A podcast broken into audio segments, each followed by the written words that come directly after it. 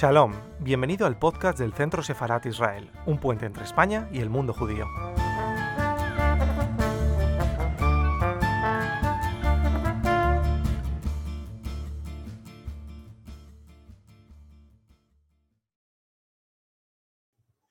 Hola, buenas tardes a todos y a todas. En, esta tarde, esta velada literaria, em, vamos a presentar un, precioso y maravilloso documental sobre eh, Nachman Bialik, Bialik, el rey de los judíos. Eh, es llamado el poeta nacional, ahora veremos por qué, le preguntaremos a eh, nuestros participantes hoy, en esta tarde, que son la profesora de la Universidad Complutense eh, de Madrid, la profesora de hebreo, bueno, hebraísta, Raquel García Lozano, y traductora de grandes escritores, como por ejemplo Amos Oz, el que ha traducido toda su biografía, bibliografía, y también de otros autores como el propio Viali, que, del que nos hablará ahora, eh, durante esta tarde nos hablará también de, qué se trae entre manos respecto a su traducción. Y también contamos con la participación de Gerardo Lewin, que es gestor cultural y traductor.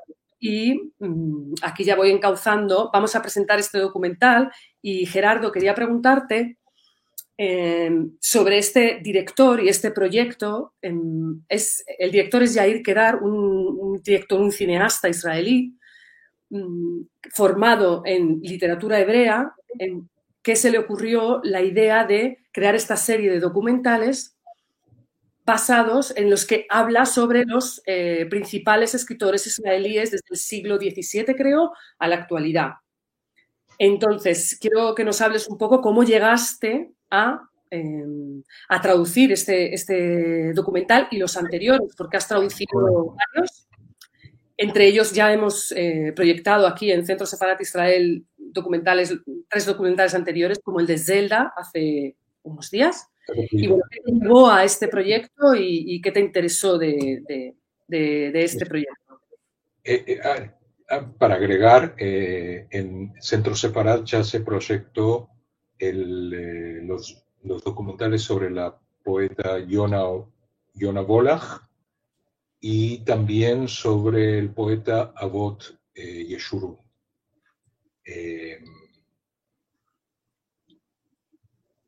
sí. Llegué a, a este ciclo de documentales casi por casualidad eh, me topé con un documental de Yair Kedar en YouTube y a partir de ese momento, bueno, hubo como una, como una especie de enamoramiento del, del, de este, creo que el primero que vi fue el de Bialik, porque fue uno de los primeros que él realizó, ¿sí? Es una serie de documentales, como bien has dicho, eh, dedicados a, a, grandes figuras de la literatura hebrea, eh, no solo israelí, sino también figuras que han caído fuera del, del, del ámbito israelí, ya sea por, por, por, cronológicamente, porque, bueno, porque el Estado aún no existía, o porque llevaron adelante su actividad fuera de, de los, del ámbito israelí. Eh,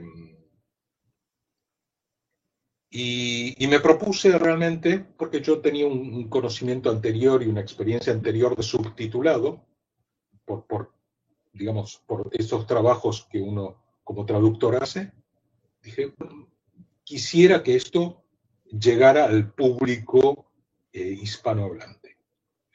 Me contacté con Yair Kedar, hoy en día eh, gracias a, a, este mundo informático que vivimos, es fácil conectar. Bueno, esto es un ejemplo. Eh, conectarse, me contacté con él. Él es una persona muy abierta, un espíritu emprendedor. Me dijo, bueno, adelante, hazlo. Y así fue también como me contacté con, con Casa Separad, con Esther. Él le propuse que viera, que, que, que transmitiera estos eh, cosa que a Esther eh, le encantó y bueno, aquí estamos. Este es, esta es básicamente la, la, cuestión.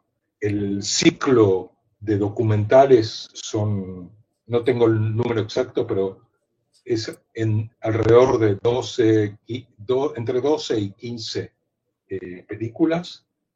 En las últimas están dedicadas a Amos Oz. Eh, esta última cuenta con el honor de tener, digamos, hay partes de la película en, en, la cual el subtitulado es el texto de las novelas, entonces qué mejor hemos tomado la traducción de Raquel, que muy gentilmente nos autorizó. Y hay también una película sobre Aleph Bet Yoshua, que también eh, fue una de las dos últimas que hicieron.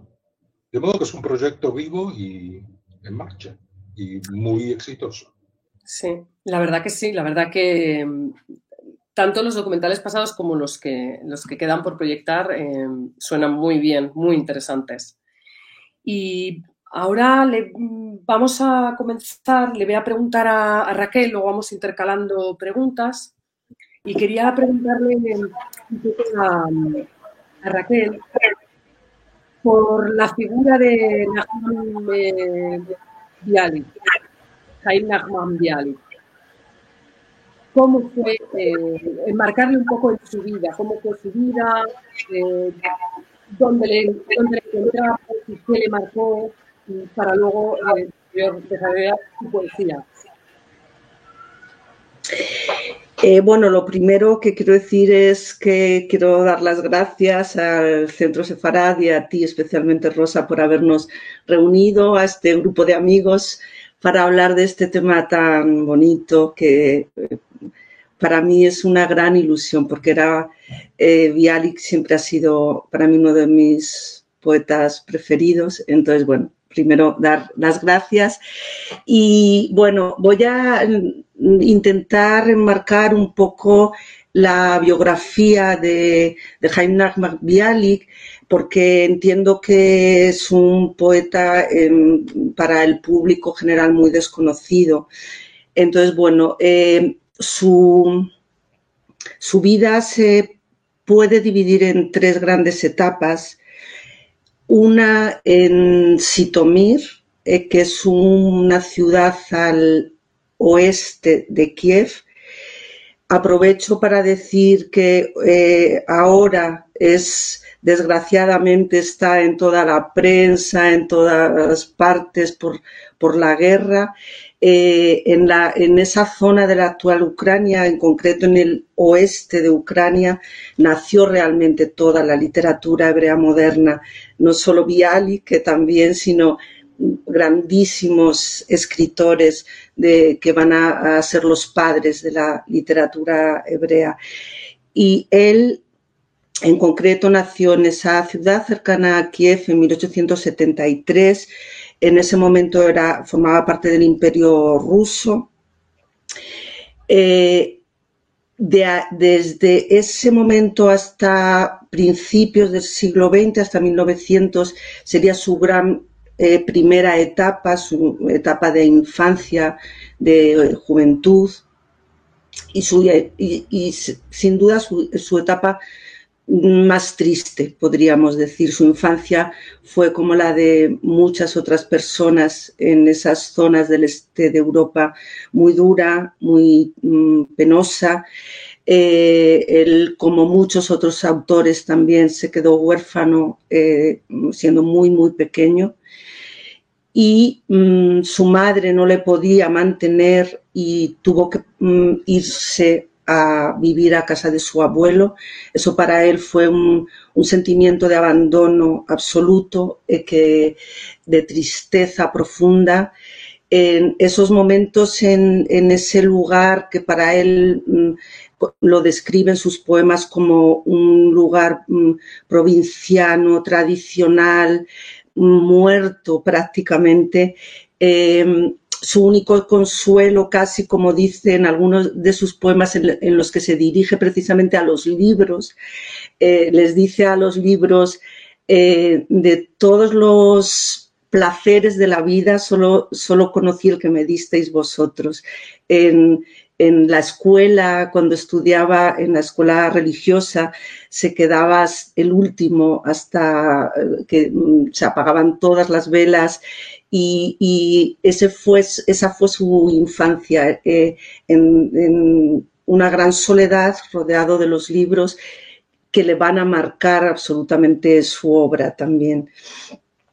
Eh, mm, hay un momento en, 1890 que consigue convencer a su abuelo, que era un hombre muy religioso, muy tradicional, muy, muy, muy religioso, eh, que le permita marcharse a una famosa yeshiva eh, que estaba en la actual Lituania. Y ahí es donde empieza a respirar Bialik. Eh, ahí empieza a escribir en la yeshiva de Bolosim, empieza a escribir sus primeros poemas, empieza a, leer la literatura hebrea moderna que ya se está eh, publicando en esa época, literatura rusa, en fin, a, conocer nuevos mundos. Y ahí escribe su primer poema que mm, poco después le van a publicar en una revista muy importante en Odessa, que, esa será su segunda etapa, ya se empieza, a ser conocido de alguna forma. Pero toda esa época sigue siendo muy dura, él tiene que volver a, Sitomir eh, por mm, la enfermedad de su abuelo, vuelve a ese lugar cerrado, provinciano, oscuro, eh, donde va a pasar una crisis brutal. Eh, su abuelo le concierta, eh, como era propio en la época, un matrimonio, un matrimonio mm, pues mm, tampoco muy mm, alegre, digamos, y va a vivir allí bastante tiempo pensando en dejar de escribir, en dejarlo todo en un momento muy, muy trágico de su vida. Esa sería la época más dura, pero también la semilla de, lo, de, su poesía, porque su poesía va a estar muy, muy marcada por esa infancia, por esa época tan, tan triste para él y para, bueno, en general, eh, las eh, épocas, las personas que vivían en esa zona. La segunda etapa va a ser la etapa gloriosa de él como poeta, sin duda, ya como poeta eh, reconocido en Odessa a partir de 1900. Odessa es la ciudad cultural del judaísmo del este de Europa junto con Varsovia, en esos momentos donde están todos los escritores importantes, las editoriales, las revistas literarias. Eh, y mm, va a ser eso, su momento de, gloria. En, 1901 publica su primer mm, libro ya de poemas, no algunos que, había publicado en revistas, y, se va a encumbrar ya como poeta en esos momentos. Eh, esa etapa mm, grande en su poesía va a durar fundamentalmente hasta 1910. van a ser los años más importantes en su producción poética.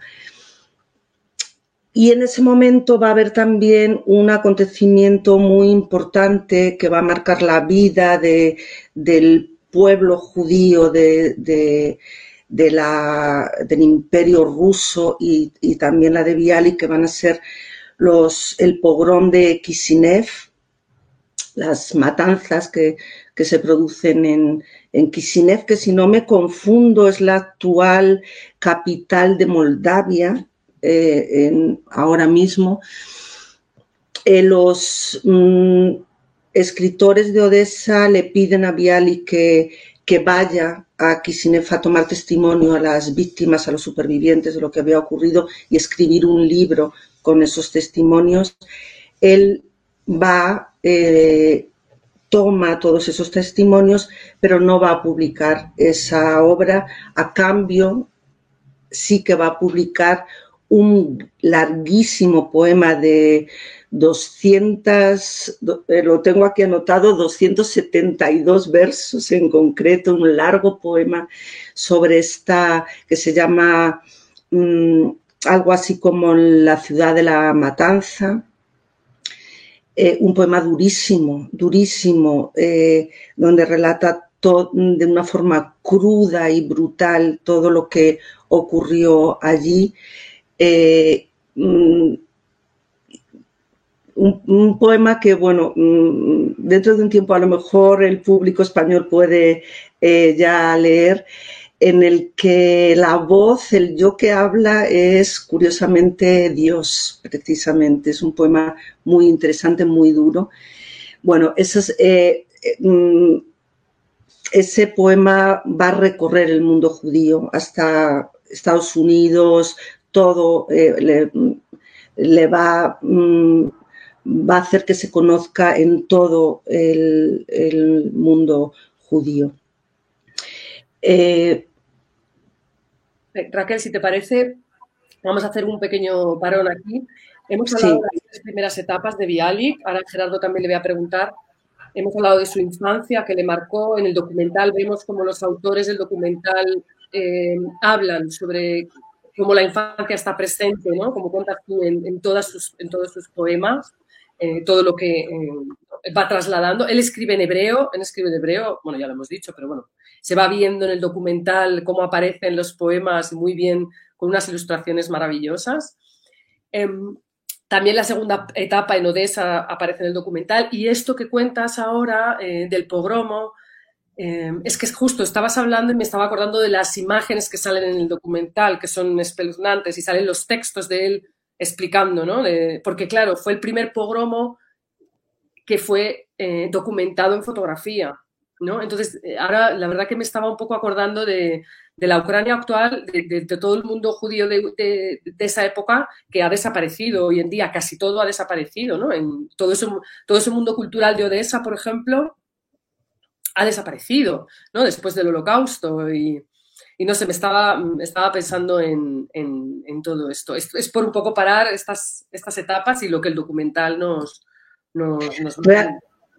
Perdón, pero Realmente... al, mismo, tiempo, qué actualidad tremenda que cobra este poema Raquel que mencionabas, simplemente con encender la tele y mm. mirar las noticias de hoy.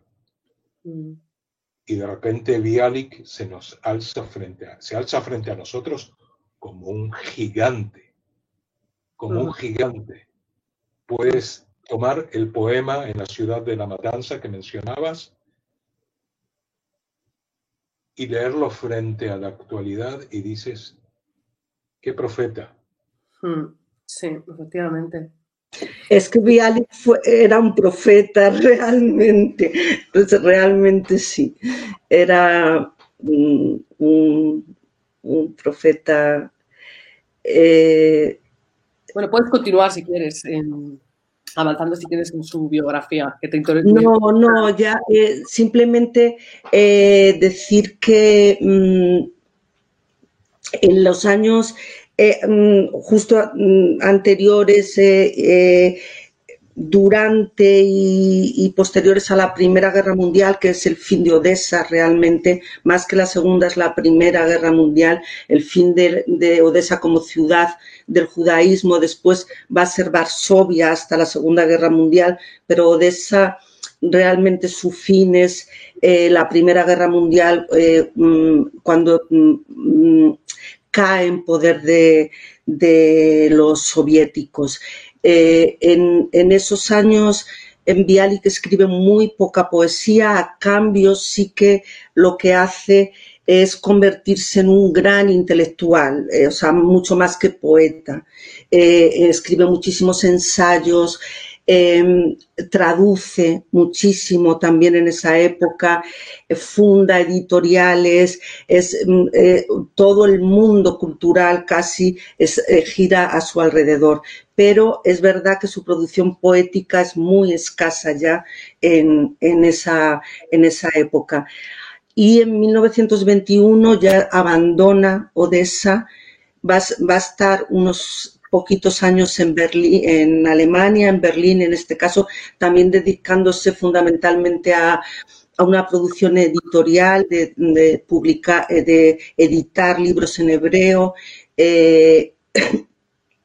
Y de hecho, en 1923 se publica la obra completa de Bialik ya en Berlín. Eh, precisamente eh, lo que mm, mm, lo posterior ya es muy muy muy poco podríamos decir que en esa época se cierra la gran obra de, de Bialik y eh, hasta 1924 que ya sería su última etapa en Tel Aviv. Ya abandona Europa se establece en Tel Aviv hasta su muerte como mm, también con muy poca producción poética, sobre todo escribe muchos poemas para niños en esa época, eh, pero mm, siendo el centro absoluto de la, de la, cultura de ese momento, su casa de Tel Aviv. Eh, bueno, no solo su casa, es que él vive en una, en, en una calle que lleva su nombre en vida, ¿no? Eh, o sea, yo vi en su, en su casa, que ahora es una especie de casa museo, una carta donde ponía Bialik, calle Bialik, Tel Aviv, así, y así le llegaba la carta, ¿no? O sea, era algo increíble, ¿no? Y, y esa casa, eh, también me gustaría decir que es muy bonito porque en, en, esa última época que escribe muchas cosas para niños, ahora su casa rehabilitada, que es una maravilla, eh, los viernes por la mañana se llena de niños, está dedicada, hay mm, una gran parte de la casa dedicada a los niños, donde van allí pues a jugar, a leer, a hacer actividades de todo tipo. Es decir, que es una casa con mucha vida actualmente también. Muy actividades, actividades, y es una casa preciosa en, en Tel Aviv. Sí. sí. Y bueno, ahí, ahí eh, eh, estaría pues eso hasta, hasta su muerte. En, sí, todo eso, bueno. Gerardo, sí, eh, perdón. su dedicación a la literatura infantil, los poemas que escribe, que aquí una nota personal yo de niño fui a una escuela que se llamaba Bialik. Digamos, era, y estoy hablando de un niño que creció en Argentina, en Buenos Aires, en el extremo del planeta, y mi infancia fue con las canciones del, todavía, bueno, puedo tararearlas, la del eh, Kenatzipor, el, eh, ¿sí? Em, también quiero señalar, y, es importante señalarlo, porque nosotros hablamos, decimos un poeta, y bueno, cualquiera de nosotros puede sentarse y garabatear un poema, pero debemos tomar en cuenta también que en esa época, en, Bialik no solamente es, un poeta que casi, como todos en alguna medida, pero mucho más él, eh, recrea la lengua. Nosotros hablamos de Ben como el gestor y el iniciador del hebreo contemporáneo, pero no menor fue la contribución de Bialik mismo. Eh, y todos los días surgía, surgió una palabra, yo recuerdo la polémica, bueno, no sé si la polémica o la discusión sobre cómo debía denominarse al avión. Creo que eh, eh, Bialik decía avirón y Beniuda decía matos. Y ambas palabras han sobrevivido hasta el día de hoy. Eh, de modo que, bueno, es otra medida de su de su estatura intelectual. Entonces pensemos un hombre que escribe en un idioma que no es el idioma en el cual vive, no es el idioma natural en el cual los judíos se comunican, porque debiera haber escrito entonces en Yiddish, que también lo hizo. sino que crea un idioma, crea una literatura, no es casual, también por toda esa intervención, eh, llamémosla periodística, del pogrom de Krishinev que le da eh, todo ese lugar dentro del mundo cultural judío, pero también por la belleza infinita y hermosa de su poesía. Estaba pensando también que él escribe en un hebreo que es un hebreo distinto al que nosotros hoy conocemos. Es un hebreo con acento, eh, ¿no? Eh, Es un hebreo eh, que tiene otra, otra pronunciación de las letras, otra, eh, las tildes, el, acento cae en, en distintos lugares de la palabra, por lo tanto, la, la métrica de, los poemas cambia. Hmm. Eh, y la musicalidad, ¿no? Dicen en, el documental, ¿no? El documental dice cómo es distinto leerlo en el hebreo moderno si lo comparas con, el, con ese hebreo, ¿no? que estás comentando tú, ¿no? De esa musicalidad de ese hebreo, así. Hmm. Eh,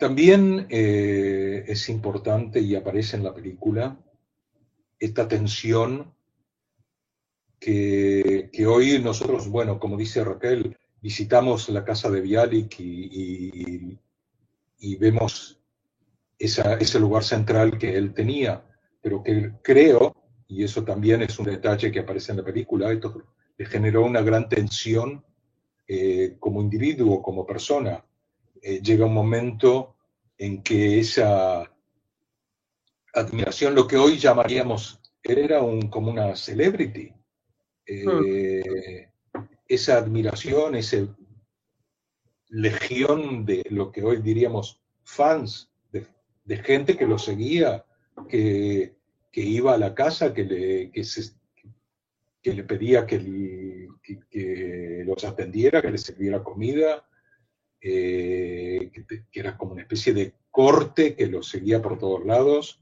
En la, en, la película hablan incluso de una tonada, de una melodía, que era la melodía de la corte de Bialik. Hmm. era una especie de rabino laico. Hmm. Sí, sí, sí, es verdad, una figura muy importante. Y al hilo de esto quería preguntarle también, eh, esto que estás comentando, Gerardo, también a Raquel, hemos hablado de que eh, a él se le, se le cataloga, se le ha puesto la etiqueta de poeta nacional, ¿no? Em, y quería un poco que nos comentara Raquel en este sentido la, importancia de Bialik dentro de la literatura hebrea y de, Israel también. Y esto que se ha hablado de, esto que me comentabas, ¿no? De, poeta sionista, que es distinto, que es poeta nacional y no poeta sionista, pues que me cuentes un poco, em, bueno, si nos puedes comentar esto también, Raquel. Vale, sí, es un. A ver, este tema, a, ver si logro eh, expresar eh, al menos mi sensación respecto a la poesía de Bialik. Em, porque, claro, eh, cuando se habla de sionismo ya las cosas se complican bastante siempre. Em, él empieza a escribir en la época en la que surge el movimiento sionista. Eh, la mayoría de los grandes escritores eh, tienen alguna afinidad con ese movimiento, es, evidente, pero eh, también es muy importante mm, señalar que hay dos vertientes dentro del sionismo y que muchas veces están enfrentadas, una política y otra llamámosle cultural, eh, espiritual, si queremos decir, ¿vale? Entonces, eh, Viali, eh, como otros muchos grandes escritores de la época, es cierto que, tiene esa afinidad con, el movimiento sionista cultural, eh, siguiendo al padre de ese movimiento que fue a Hataam, eh, que, dijo precisamente una frase que yo creo que, es, mm,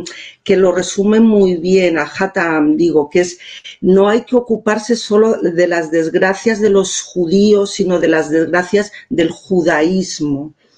es decir, em, mm, el, sionismo político eh, tiene una base clara que es el olvido del pasado, el olvido de, todo lo que ha supuesto la cultura del pasado, la vida del pasado, y eso significa la vida de la diáspora, la vida de todo este mundo en el que viven estos escritores y, vivieron sus padres y sus abuelos, el origen de todo todo lo contrario de lo que, mm, por, lo que lucha eh, Bialik y este movimiento sionista cultural que, mm, que también se podría resumir muy bien en una frase que dice Bialik, no, en poesía, sino en otros textos, eh, eh, criticando a los líderes sionistas políticos eh, que olvidan esa tradición cultural del pasado. Dice que son como piedras de molino que sin grano se machacan unas a otras. Es decir, para Bialik, la lengua de los libros, los libros que tanto él amaba, la cultura, eh, todo lo que ha configurado al pueblo judío, son el grano que se muele, con ese grano se hace la harina, con la harina se hace el pan, el pan alimenta a, las, las almas también de las personas. Y sin eso no habría mm, nada, eh, sería... Mm, mm, a, ver si me permitís, es que hay una, a ver si lo encuentro, hay una, frase, una frase que quería leer al respecto. Sí, eh, a ver, Bialik dice, las nuevas formas de vida en Palestina serán sin duda una continuación del pasado, algo que también es una revolución, será una ramificación de las antiguas raíces. Es cierto que los cacharros hay que arreglarlos, pulirlos y purificarlos de vez en cuando, pero romperlos, ningún pueblo en sus cabales haría eso. Cualquier pueblo que inicia algo nuevo guarda sus viejos cacharros. Eso lo dice en una, en una conferencia que pronunció en, en Rovno, bueno, da igual. Eh, yo creo que, mm, mm, esto explica bastante bien esa diferencia entre el sionismo político que quiero olvidar y el sionismo de, mm, de que es todo lo contrario, que, que quiere enraizarse en ese pasado para transformarlo, para crear algo nuevo. En ese sentido se puede decir que Bialik es sionista, pero no en otros. Desde, esa es mi, percepción de Bialik, el, mm, el, amor absoluto que tiene hacia la lengua del pasado de la que él parte, porque su, su, poesía es pura Biblia casi, es eh, eh, recreada, rehecha, ¿no? pero, pero, pero mm, suena a los textos bíblicos, al, al, al hebreo más antiguo. Entonces, Mm, es, eso es fundamental para, entender, eh, yo creo, su poesía. Y ya lo dejo. No, dice en el documental, y ahora Gerardo te pasa la palabra a ti, el documental dice que detrás de cada palabra de que hay mucho peso. No, es, me recordaba un poco, no sé, como Agnon, ¿no? Tipo Agnon también, que todo el peso que hay detrás y todo, y, que no reniegan, es lo, es lo que tú dices, que no y llega Tel Aviv y llega con su, con su pasado y llega acordándose de Odessa también y de su pueblo, o sea, como que es verdad que lo trae con, con él, ¿no? Y esto el documental lo refleja muy bien. Gerardo, no sé si querías añadir algo. No, en principio creo que mm, solo recomendar que, que, la gente aproveche que esta joyita está disponible Sí, todavía no hemos acabado. ¿eh? Digo, si quieres eh, añadir algo a esta sección, a esto que acaba de decir Raquel, que todavía nos queda un poquito de tertulia todavía. Em, sí, yo, la verdad es que a mí, digamos, me, me llama mucho la atención y me produce mucha curiosidad el conflicto que en, el alma, en, el fuero interno de Bialik se produce entre esta figura de poeta nacional, de gran eh, ejemplo, líder o, como, como, quieras ponerlo, y, su propia alma. Yo creo que en un momento determinado eso la película lo muestra y quizás también eh, de algún modo su actividad. Creo que siente un profundo hastío y cansancio, ¿no? Y necesidad. De hecho, él muere en el extranjero, muere, deja Tel Aviv em, por una gestión cultural que creo que mi, sensación es que eh, necesitó inventarse una, una excusa para dejar el sitio y muere, de hecho, en el, en, el exterior y muere de viaje, una muerte un poco solitaria. Y,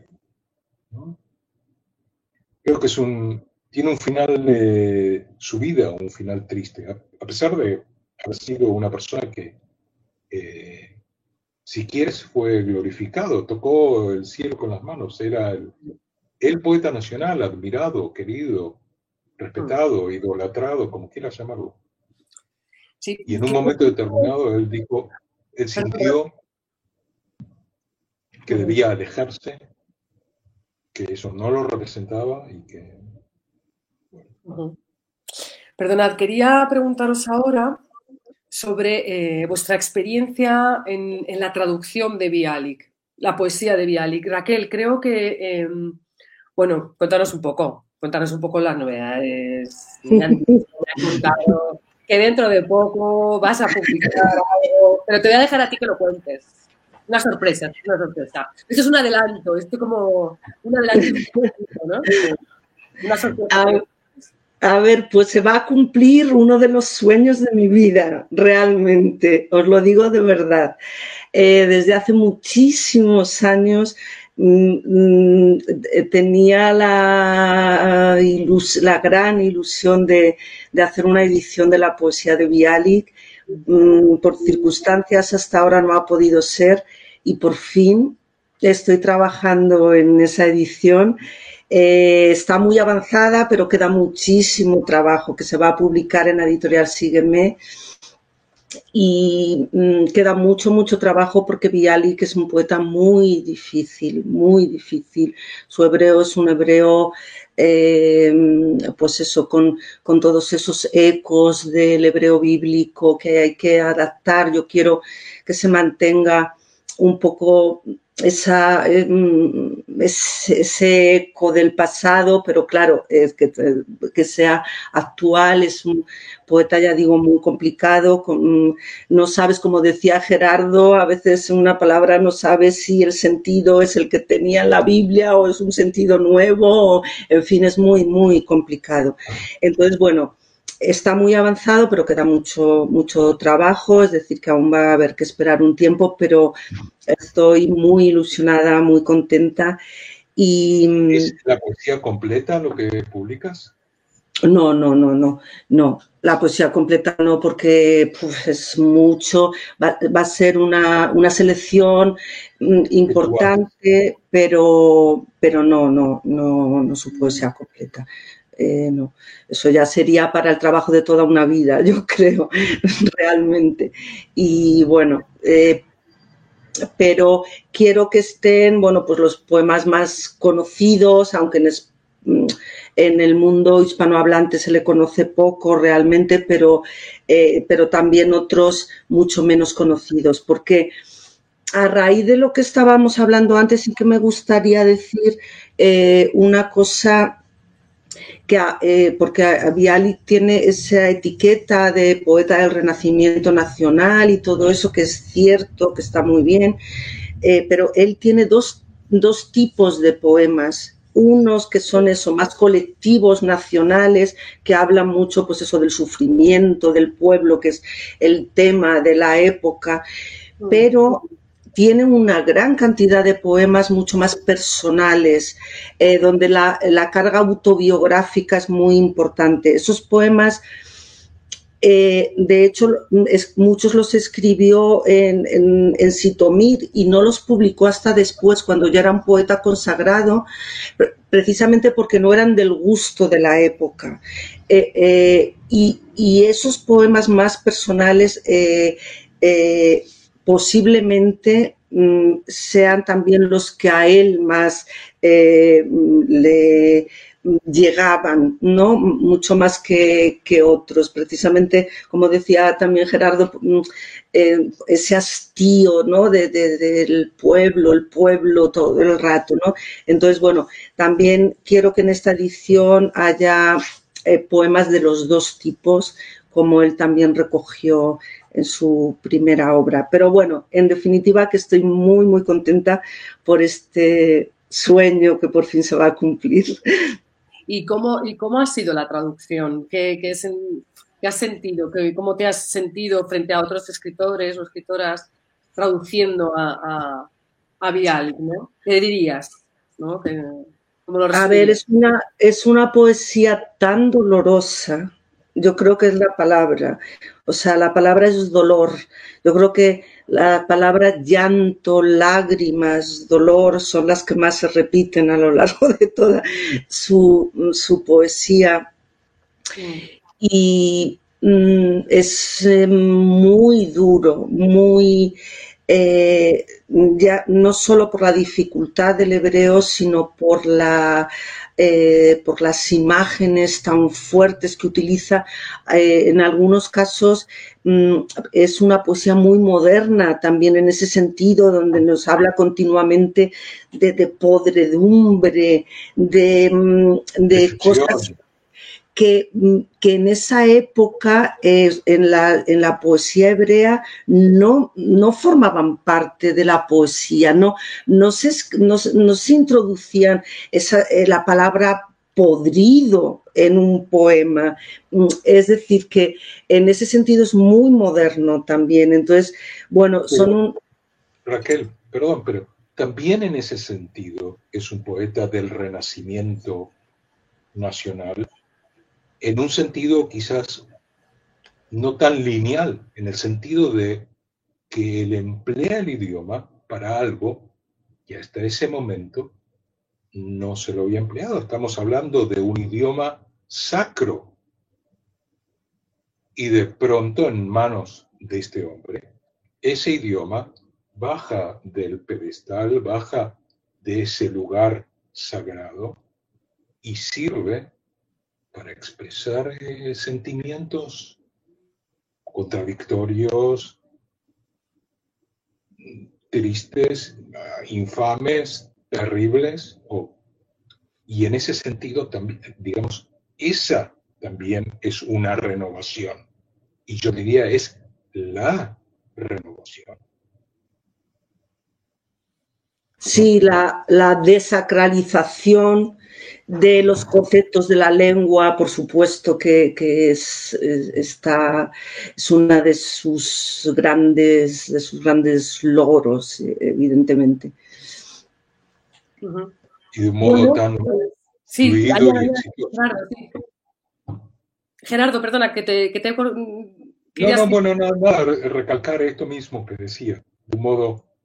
Eh, sea, no, solo logro bajarlo al, hebreo del pedestal de su sacralidad, sino que lo convierto en un instrumento activo, musical. Eh, ¿sí? El famoso lo saco de la sinagoga y lo llevo a la calle y lo convierto en, en una herramienta para decir cosas que hasta ese momento no podía decir ni debía decir. Vale, pues una última pregunta para ir finalizando. Em, ¿Qué diríais, qué, le diríais a alguien, qué le diríais a alguien que se quiere, que se va a acercar a la poesía de Bialik? ¿Por qué leer Bialik? Yo creo que le diría, léelo, es un moderno. Mm. Está hablándote a ti de tu época. Mm, Léelo como si, como si te hubiera llegado en un correo electrónico el poema de un amigo. Mm, actual. Absolutamente. Y de un amigo que está sufriendo y está intentando expresar lo más profundo de lo que le pasa y quiere que lo leas. ¿Tú, Raquel? Bueno, es que es tan fantástico esto de que acaba de decir Gerardo que ya no, no sé eh, muy bien si es mm, eh, el dolor es muy universal, eh, recorre todos los mundos y todos los tiempos.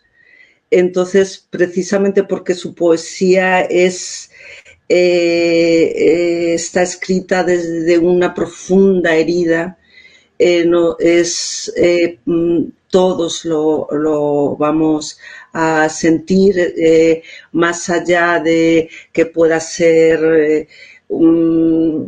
que pueda tener unas raíces en algunos momentos muy judías, muy de, pero eh, es absolutamente universal y eh, mm, va eh, a llegarnos ahora y llegará en el futuro porque todo eso no, desgraciadamente tal vez, o no, porque eso nos, nos ayuda a vivir también pues eh, va a seguir en el futuro. Entonces, sí, es absolutamente actual y, es eh, como aparece en el documental que me encantó, esa imagen de la flecha disparada desde el, desde y ¡pum! que sale con toda su fuerza hacia el futuro. Es una imagen que me, encantó del documental. Pues, pues algo así, es esa flecha que nos llega con toda su potencia desde, desde ese pasado y que se nos tiene que clavar para dolernos también ahora. Aprovecho, es, una, una acotación al margen. En, en el documental además de, digamos, de que aparecen poemas y la biografía y material eh, cinematográfico inédito, y tomas eh, de, Europa del, siglo pasado, del principio del siglo pasado, eh, cosas que son un deleite de ver. también aparecen intelectuales comentando la obra de Bialik eh, importantes. En este momento no recuerdo la persona que dice eso que acabas de mencionar, lo de la eh, onda, ¿no? Eh, y también en ese sentido es muy interesante porque hay una serie de reflexiones de muchísima profundidad y validez. Efectivamente, sí. Pues nada, recordad que a partir de hoy, creo, eh, hoy terminaba la inscripción para poder ver el, documental y a partir de mañana... No, es hasta el 4 de abril. ¿Cómo esto está? ¿Perdón? La inscripción es hasta el 4 de abril, creo. Esto, porque como esto, sí, efectivamente, hasta el 4 de abril, bueno, pues en breve podréis ver el, el documental y que lo disfrutéis y esperamos contar con vosotros, eh, con, contigo Raquel y Gerardo para el siguiente documental y, que me, y disfrutar de esta, de esta velada, vamos, como, como hemos hecho hoy. Y muchísimas gracias a los dos y nos vemos en la siguiente tertulia. Muchas gracias, ha sido un placer. Un placer. Bueno, lo mismo. Eh, un placer conocerte, Rosa, y un placer reencontrarme con la querida Raquel. Buenas tardes.